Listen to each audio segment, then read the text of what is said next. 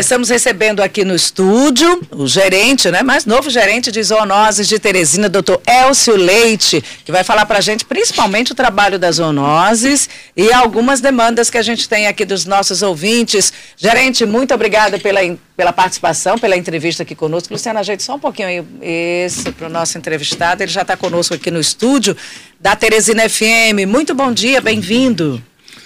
Bom dia, é, Simone, bom dia, Luciano. É um prazer estar aqui na Rádio Teresina FM. Estamos aqui à disposição para batermos um papo. O senhor assumiu recentemente a gerência, né? Tem pouco tempo, tem, tem meses já? 20 dias. 20 dias, né? Vai completar agora o mês. Gerência de zoonoses de Teresina.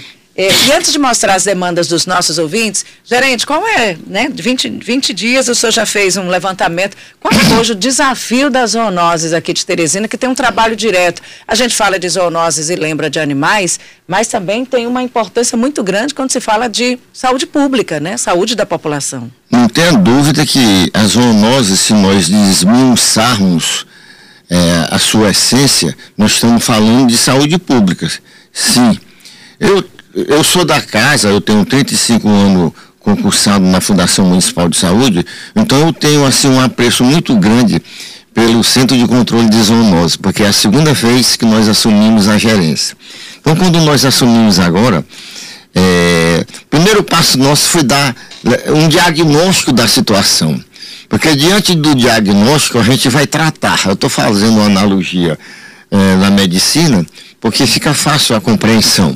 Então, de, com o diagnóstico em mãos, nós estamos partindo para o tratamento. O que é o tratamento? É a reorganização, é unificar e harmonizar os técnicos para ter uma palavra única de ordem que eu coloquei na casa, que é o diálogo. Pois com esse diálogo e com harmonia, nós chegaremos a Porto Seguro. Então a zoonose eu estou pregando que ela seja vista do tamanho que ela é e não do tamanho que as pessoas pensam que ela é. É minha linha de raciocínio. Por que, que eu estou defendendo essa tese? Porque a zoonose ela tem uma responsabilidade direta com é, doenças específicas que eu vou aqui dar o exemplo. Dengue, chikungunya, zika, calazar e raiva só eu exemplifico o tamanho da responsabilidade que tem a zoonose. Quando a gente tem, quando nós temos aí uma, uma, uma um disparate nos casos de dengue, aí a gente fica antenado, de orelha em pé. E quando eu falo que se nós controlarmos o Aedes aegypti, que é o vetor que leva a dengue, não há, veremos de falar da doença dengue, porque nós estamos controlando o mosquito. Então, é desse tamanho que eu peço que as pessoas olhem a zoonose. Então, a zoonose que tem os agentes que saem de casa em casa, e eu quero aqui dizer um registro para o senhor. Ontem mesmo, na segunda, não foi, Luciano? Estávamos aqui, chegou um agente de uma forma muito educada. E eu digo para você, eu fico tão feliz quando eu vejo um agente da zoonose, eles estavam passando numa outra emissora, estava passando na Band, ela disse, parece que ela ficou meio assim, não quis entrar. Eu digo, pelo amor de Deus, entre, a gente tem que deixar que eles entrem devidamente fardado, uniformizado, identificado, seguro. Eles entram. É um sinal de que você está fazendo uma vistoria necessária. E segunda-feira, um senhor esteve aqui, mas infelizmente eu quero dizer que ele tinha sido assaltado aqui na esquina eles ficam sujeitos a isso. Mas ele chegou, continuando o trabalho dele, entrou aqui na Teresina FM, que a gente fica numa residência, e a gente precisa também ser vistoriado, empresas e casas, residências, condomínios, e ele entrou e fez o trabalho dele. Eu fico muito feliz e eu quero dizer que esse resultado já está dando certo o trabalho dos agentes com o trabalho da população, porque é uma ação conjunta, e nós tivemos uma redução significativa de casos de dengue, chikungunya e zika na nossa capital. E que a gente permaneça assim com essa redução, porque é importante. A gente agradece. Quem teve chikungunya, quem teve dengue, sabe do que eu estou falando. Então, nesse ponto, eu quero parabenizar a zoonose. A gente precisa reconhecer o trabalho, a atenção e a delicadeza em que eu já tive desses agentes, da presteza, como que eles fazem o serviço dele de inspeção. Muito bem. O nosso prefeito, doutor Pessoa, logo que eu assumi, ele determinou, eu costumo dizer, falar nessa coisa, palavra de ordem, porque a gente desenvolve uma linha de raciocínio, de que nós atendêssemos o povo e atender o povo da melhor qualidade. Então eu enfatizo aqui, como você falou, Simone, os nossos agentes de endemia são os verdadeiros guerreiros. Quantos são, gerente? Quantos contam? Hoje nós, temos, hoje nós temos aproximadamente 500 agentes de endemia. Rodando a cidade toda. Rodando a cidade toda. Zonas urbana e rural. Tudo de, de, é, eles são divididos por regiões e dentro das regiões eles são divididos por quarta, quarteirões a serem feitos os imóveis. Eles têm uma meta. Para cada agente tem que visitar 25 imóveis por dia. Então, o horário de trabalho eles que fazem? Não, o horário de trabalho são 8 horas dias. Só que agora eu estou sensibilizado e nós discutimos numa, numa forma conjunta, num pleito deles, para que nos meses de bró-robró eles façam o trabalho dividido de duas etapas. Seis horas com visita ao campo, aos imóveis e duas horas de planejamento. Enfrentar com aquela farda no período da tarde, de 40 a 42 graus, não é fácil. É desumano. Não tem nenhuma dúvida. Bom dia, Elcio. Ele perguntar se ainda existe o serviço de correição.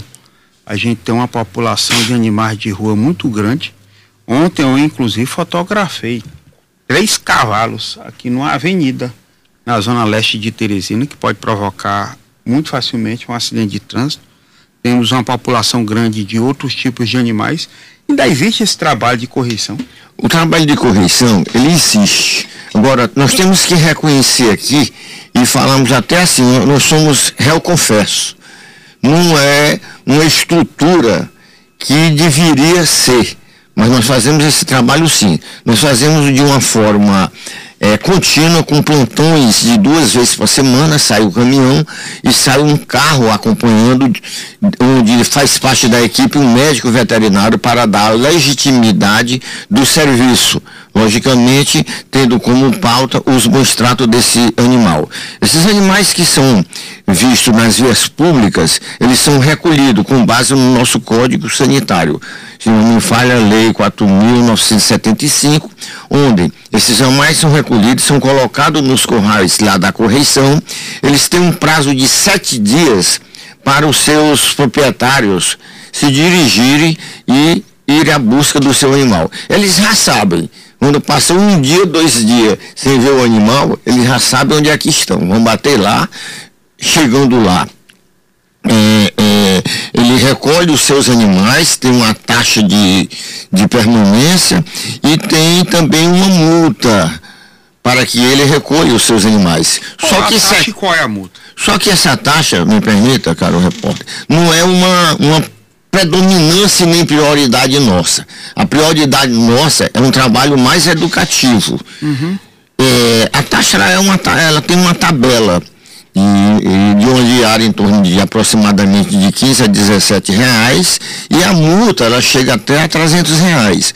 Mas não é o objetivo nosso, dando uma ênfase em particular sobre isso. Gerente, é, se a pessoa já sabe, ele, muitos são reincidentes.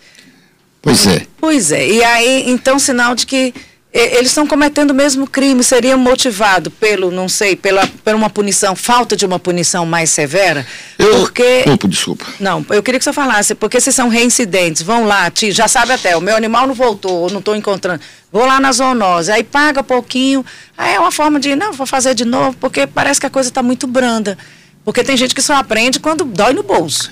É, a senhora colocou bem, só que eu, eu não sou muito da política, é, da pressão. Eu trabalhei no Serviço de Inspeção Federal por 10 anos num frigorífico, onde eu fui um dos pioneiros no combate à moita, da carne da moita.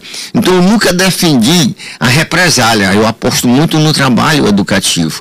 Mas a senhora colocou bem quando disse que eles são reincidentes. Por que, que eles são reincidentes? Agora eu chamei a presidente da Associação dos Carroceiros, a dona, Di, a dona Tina, e falei que ela me ajudasse em, em, em, não deixar esses animais expostos nas vias públicas. Na maioria desses animais são animais dos carroceiros. Que ficam nas vias públicas.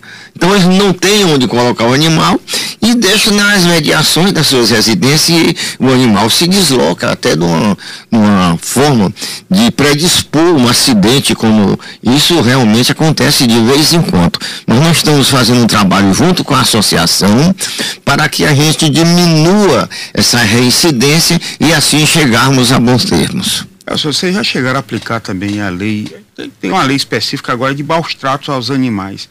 Tanto o bicho de rua como esse que você falou, que é animal de tração, que é utilizado para alguns serviços. A população já tem essa consciência ou ainda é preciso essa aplicação de uma, como você falou, de ter um exercício maior de pressão para garantir também uma certa dignidade, entre aspas, para esse tipo de animal de rua? Ou que é utilizado para guarda ou tração. Muito bem. Eu aproveito até o, o, momento e da sua pergunta, ela encaixa bem em uma ação que nós estamos é, desenvolvendo. É, é, o animal de rua, quando ele é utilizado lá na atração, que são os carroceiros, para prestar o seu serviço, que isso é uma profissão, podemos dizer assim, secular. Não é da noite para o dia que a gente pense em acabar essa, essa, esse profissionalismo do carroceiro. A gente teve uma preocupação assim que nós assumimos, Luciano. Os protetores animais, eles nasceram aí de uma forma muito, muito evidente nesse momento que, que chegou ao ponto de ter, inclusive, uma representante dos protetores dos animais na Câmara. O que é que nós fizemos? Nós chamamos o presidente da, da Associação dos Carroceiros, colocamos um veterinário lá à disposição da associação para que este veterinário, duas vezes na semana ou uma vez na semana, dependendo do, do, dos casos, ele faça um exame clínico dos animais para liberar para ser colocado aos trabalhos na carroça. Ora, quando eu coloco o veterinário, eu já estou dando a, a clareza de que esses animais vão ter bons tratos porque eles vão ser, fazer um, um, um, um, exame clínico do animal e liberar. Os maus tratos, quando depende do como você olha. O centro de controle de zoonose, eu, eu falei inicialmente que, tem, que ele tem que ser visto do tamanho como ele é. Quando as pessoas de fora que não conhecem a zoonose já olham como aquele, aquele, aquele órgão e chamam até que mata cachorro. Não é bem assim. O Centro de Controle de Zoonose também não se deve confundir com um abrigo de animais. Lá é um centro que tem uma responsabilidade direta de controlar as zoonoses, que são as doenças transmitidas do animal para o homem. É, Gerente, nós falamos aí, o senhor falava dos, dos carroceiros e tem todo esse contato aí com a presidente da associação, mas existem também, né? A gente sabe que os carroceiros ainda é uma prática muito comum, né? Uma profissão ainda muito vista na nossa capital, eles atuam e aí a gente tem é, é, essa negociação. Mas existem também outros casos, eu queria até que o Luciano mostrasse aí para o senhor, nós recebemos aqui de um ouvinte essas imagens aí, que aí eu tenho certeza que não é um carroceiro, não só um ou dois animais, eu vou mostrar aqui para o senhor que fica mais fácil. A é. primeira indagação do Luciano foram esses três animais na Avenida Pedro... Pedro, Pedro, Almeida. Pedro Almeida, aqui na Zona Leste, no São Cristóvão, e aqui eh, não, não dá nem para identificar é, de onde vêm esses animais. Mas temos ainda outras imagens em que a gente vê vários animais circulando na altura do Todos os Santos, é, ladeira, sete ladeiras, que não é só um bicho, nem dois, nem três. Aí o que a gente está falando já é de segurança para quem transita. Ali é zona ainda urbana, mas tem uma parte da estrada que é mais escura, as pessoas têm moto, carro, ônibus, tem um certo fluxo. O que está acontecendo e os moradores estão com medo, quesito segurança no trânsito, principalmente? Esses animais aí, eles fogem realmente essa explanação que nós fizemos anteriormente. São animais que têm minis fazendas lá na, na, nessa região e eles soltam os animais. Eles soltam os animais e nós recebemos denúncias diárias e fazemos o recolhimento desses animais. Agora tem que ter lugar para botar, porque quase a fazenda toda está aí no meio da rua, disputando com carro, com moto, com ônibus. Por isso que eu disse e chamei que seria, se sou até um réu confesso, quando digo que nós não temos condições de recolher todos esses animais. Eu, eu penso até de fazer uma, porque a, a, a, Polícia Rodoviária Federal nos aciona, nos aciona, toda a população nos aciona, e nós ficamos é, numa situação de ter de resolver e não temos a condição necessária. Ele dá alimento, água, tratamento, né, para quando ele está confinado. Quando ele é recolhido, nós temos que, que dar todas essas condições. Senão, entra a, a, o fator maus tratos. Eu estou pensando em fazer uma visita a S-Trans para saber se nós podemos fazer uma parceria e colocar esses animais em condições melhor para que ele se mantenha naquele prazo que. Mas você falou recolhido. em fazenda, então ele já tem um local adequado para ele. Não é o caso de um carroceiro que tem um ou dois para, para trabalho. Aqui a, a situação já é uma outra. Fazendeiros, pessoas, uhum. até às vezes de pequeno porte, enfim. Mas a, tem muitos bichos. E a responsabilização dos donos, né? E, e, pois é, é exatamente. Esses donos soltam e soltam por quê? Qual é a justificativa para isso que está causando esse problema? Eles alegam que eles não têm é, é, alimentação. E esses animais saem na, na, normalmente na beira das estradas nasce aquele capim natural que é chamado capim de burro. E aí eles soltam para esses animais é, se alimentar. Eles só pensam nesse lado mas eles não têm a visão dos danos que ele pode causar inclusive na vida nós, nós recebemos a denúncia. Isso é um caso que já está há algum tempo lá na Todos Ele, os Santos? Isso se repete, inclusive. É a mesma pessoa ou são vários Várias pessoas. Agora nós um técnico visita, dá um prazo para a retirada dos animais e ser colocada em uma outra situação que evite esse problema maior. Em ele, ele catar esse capim e levar para lá? Seria a, a, um modus operandi mais eficaz era ele fazer isso. Mais seguro, né? Mais seguro. Mas aí entra o nosso trabalho educativo, mas nós estamos falando de ser humano.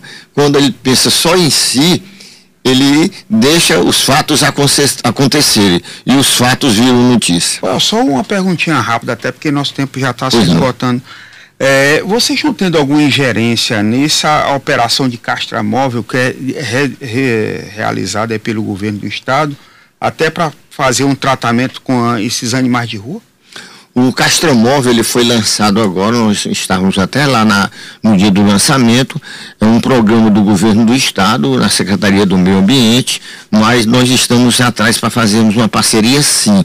Onde é que o Castromóvel pode, é, dentro de uma parceria com o Centro de Controle de Zoonose, é controlar o índice de natalidade desses animais para evitar proliferações. Eu posso citar aqui o exemplo da Avenida Marechal Castelo Branco.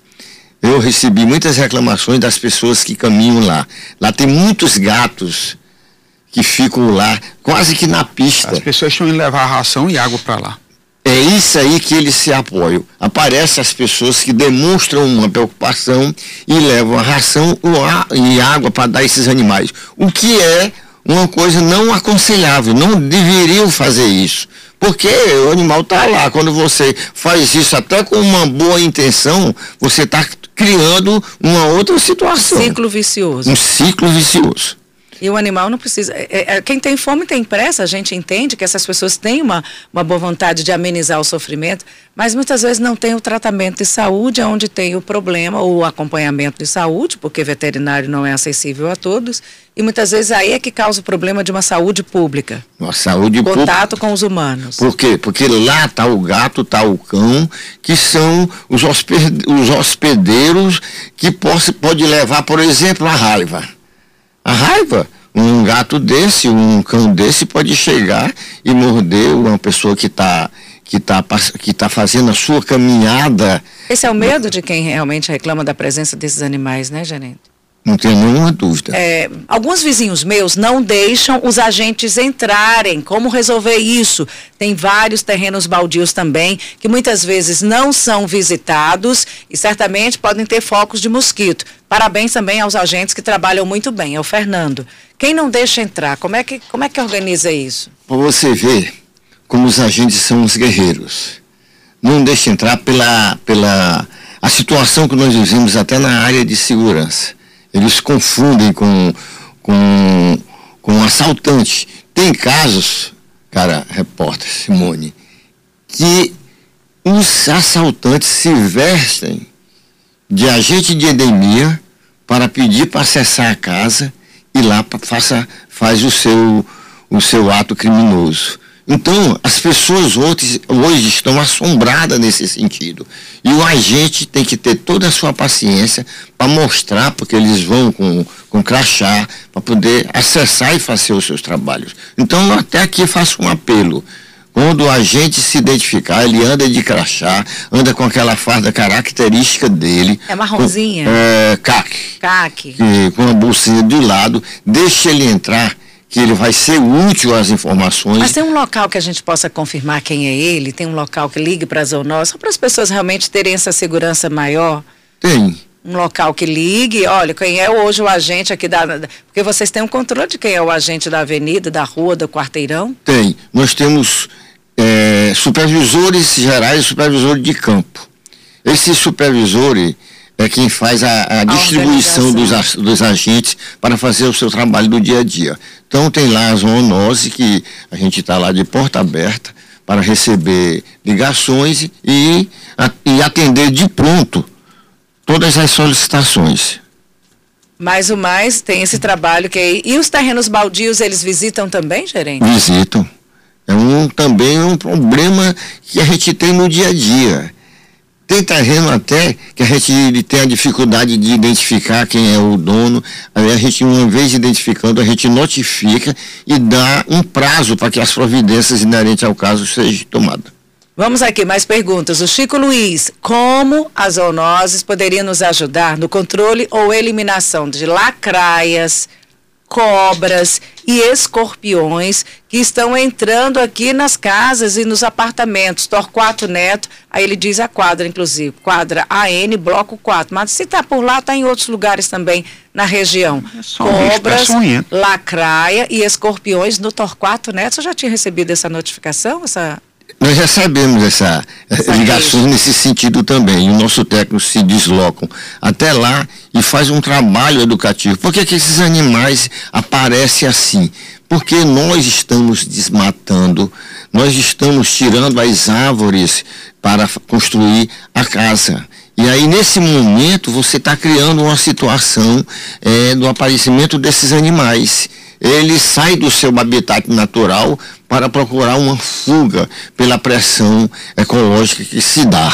Nós recebemos sim muitas ligações nesse sentido. E o que é que a zoonose pode fazer? Vai lá, recolhe? Ela, ela vai lá. Porque, gente, é uma disputa de espaço. Homens e natureza. Homem e natureza, bicho. E aí, bichos positivos e esses aqui, que são peçonhentos. Hum. Cobras, escorpiões. Ela recolhe sim os animais. Identifica, faz um laudo e dá a informação de retorno para o, o, o interessado. Gerente, quando é que vai ter vacina de raiva, contra a raiva? Nós tivemos a vacinação em 2022, onde vacinamos cerca de 180 mil animais, é, é, dando cumprimento, inclusive, à meta em percentuais que chegou em torno de 88%. Nós estamos agora, nesse momento, fazendo toda a logística para iniciar agora, em meados de novembro, uma outra campanha de vacinação antirrábica.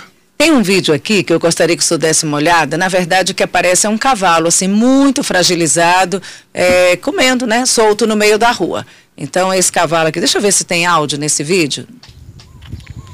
Não, tá aqui. Um cavalo, parece que ele está amarrado, ele caminha com dificuldade. Olha só, ele caminha com dificuldade. Mas aí o ouvinte explica, ele diz o seguinte.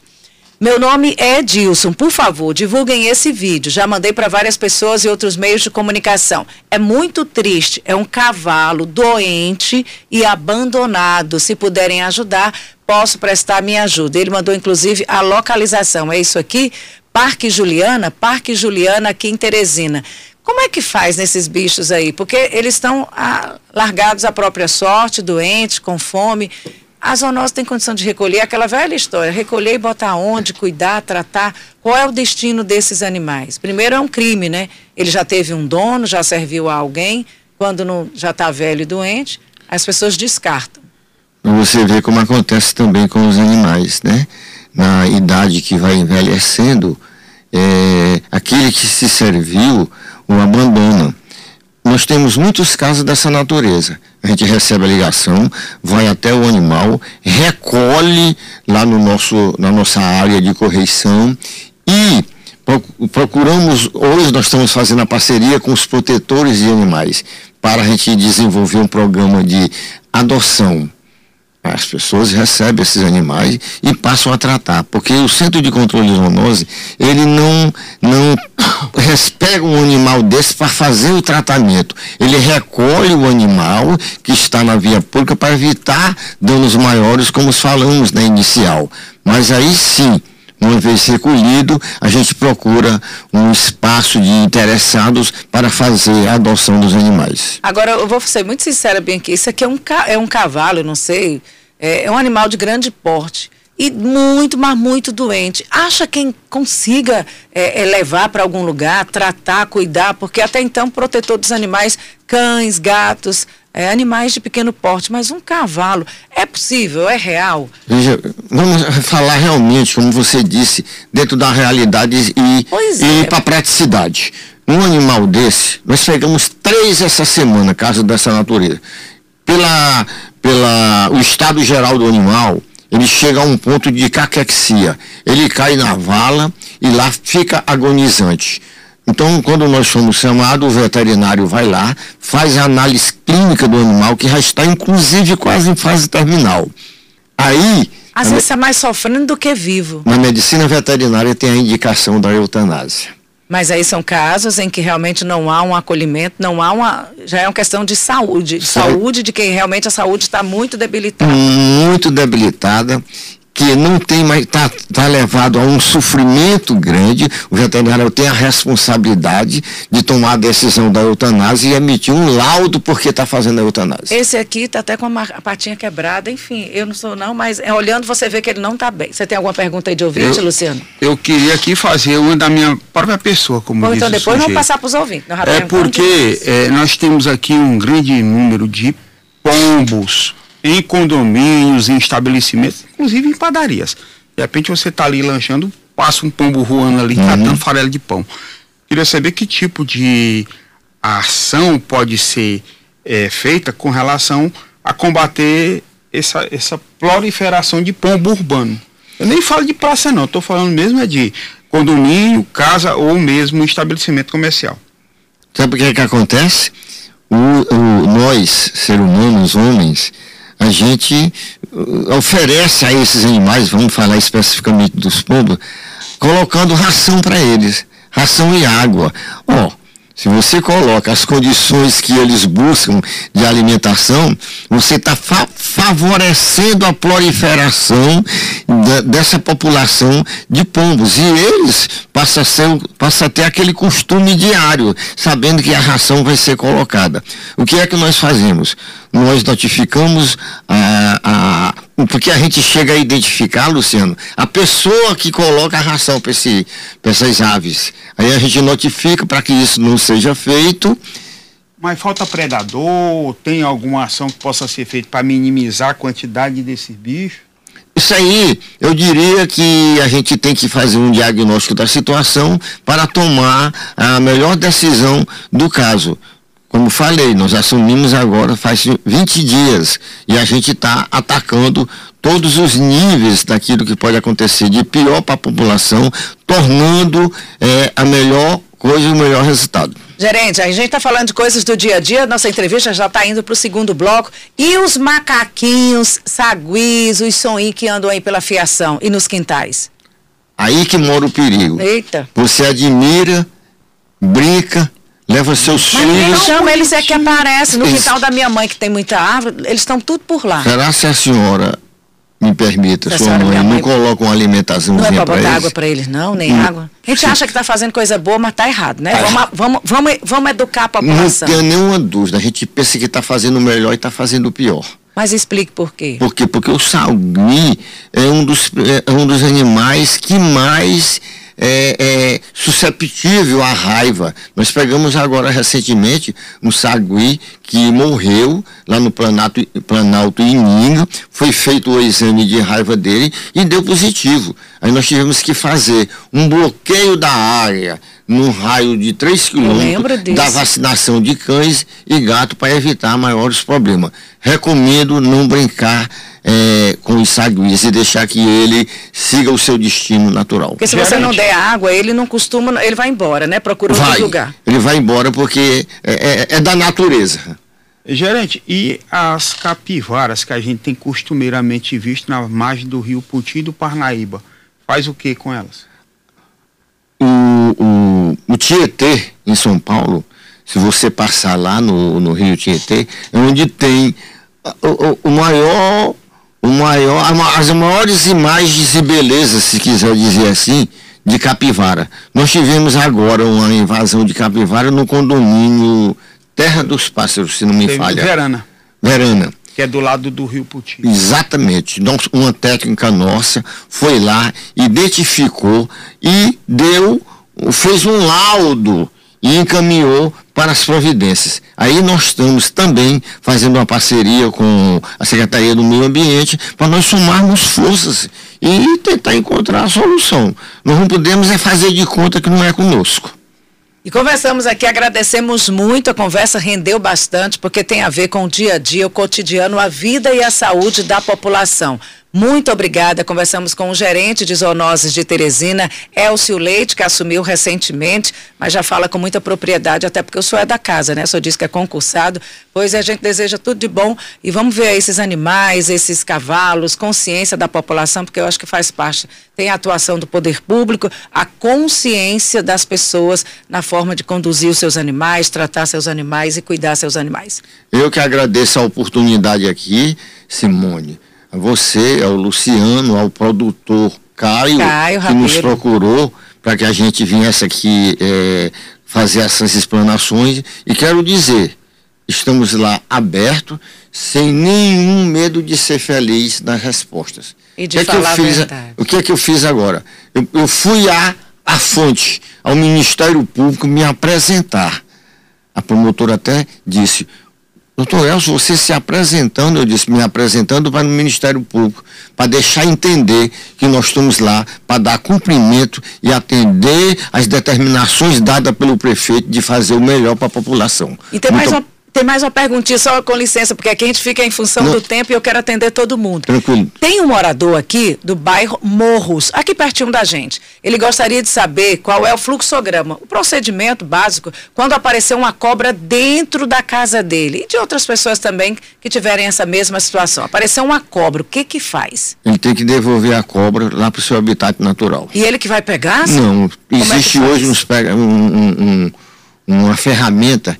É, é condomínio nesse é, caso? É, as, pois é, bairro no, Morros, lá tem muitas casas. Tem muito condomínio. Pronto, condomínio chama, de casa. Chama né? o segurança, o segurança com certeza já é treinado para isso. Mas aí Vai pode chamar a polícia ambiental também, que também faz pode chamar a né? polícia ambiental. Eu estou falando o segurança do condomínio porque já está mais próximo.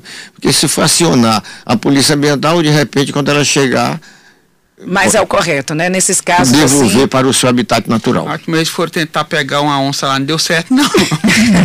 Bairro Morro Luiz Carlos. E olha, nós temos recebido aqui algumas pessoas, por exemplo, é, é, ouvintes nossos, em outros locais, não bairro Morros, mas aparece cobra, ela deixa lá, o animal fica quieto, chama a polícia ambiental, sai de perto, principalmente tirando crianças, e fica lá em observação do animal até chegar uma autoridade como polícia ambiental e tem ainda a Jaque das Cobras, que ela faz esse recolhimento também, mas é manuseado por quem sabe, por quem entende e tem esse atendimento 24 horas. Vamos trazer o telefone aí da polícia ambiental, Luciano? Que é essa polícia que faz o socorro. A zoonose, espera pro Elcio lá pegar a cobra. Não, a zoonose... A zoonose faz esse recolhimento ou é um papel maior da polícia ambiental? A zoonose não, não, em nenhum momento ela recolhe o trem de pouso para não dar satisfação para a população. Se não for da nossa competência, a gente dá o melhor encaminhamento para quem de direito. A nossa intenção é formarmos um maior número de parceria para que a população seja atendida. Atendida. E aqui tem gente perguntando sobre o Castramóvel. O Castramóvel é esse projeto do governo do estado, da Secretaria Estadual de Meio Ambiente e Recursos Hídricos. É, eu vou agradecer de novo a entrevista. Muito obrigado. Você está vendo quanto que rendeu esse assunto? Zoonose faz parte do nosso dia a dia. Agora eu fico até feliz do que eu falei na inicial. Vamos olhar a zoonose com o olhar das responsabilidades que ela tem, porque isso também vai me dar o respaldo como gerente a chegar no meu presidente da fundação e pedir que ele veja a zoonose dentro do seu organograma de ações e a gente possa ter as condições necessárias devidas para dar a melhor resposta para a população. Tá certo. Eu, quando eu era pequena, criança pequena lá em Barbacena, passou a carrocinha, cada um recolhia seus cachorrinhos. Tinha carrocinha, você lembra da carrocinha? Era o terror. Era o terror, as carrocinhas. Hum. Recolhendo os animais de rua. Você recolhia o bicho ou você se escondia da carrocinha? Não, eu, eu me escondia levando meu bichinho junto. Era nós dois. A carrocinha não levar. não levar ninguém. Porque tinha assim a carrocinha. Que animal tem que ser né, de, de, forma adequada, porque quando você tem seu bicho, você tem que ver que você mora com coletividade uhum. e tem também a liberdade e a segurança das outras pessoas. do caminhão catavéi. um abraço, bom dia. Lá vem a carrocinha. Lá isso, é, tinha, não isso tinha? Era bem, era bem característico. Morava ali no bairro de Fátima, a carrocinha pegava e levava os cachorrinhos. Tinha um lado bom, tinha um lado ruim, mas eu lembro que tinha toda essa uma, tinha uma proteção. A vida é assim. E eu encerro aqui dizendo que me permita que o maior erro do sabido é achar que todo mundo é besta. Eita, meu Deus do céu. Então, eu acho que eu sou é o besta. Então, a gente tem também a, uma missão lá, só um minutinho, de saber bem identificar. Isso aqui é uma, uma coisa que eu aprendi na minha vida, de você diferenciar o que é que é importante e o que é que é urgente. Se nós não diferenciarmos essas duas palavras, a gente se perde no dia a dia para atender o que é importante e às vezes deixar o que é, o, que é urgente. Uma coisa vice-versa, a gente tem que ter a boa identidade para poder dar o melhor caminho.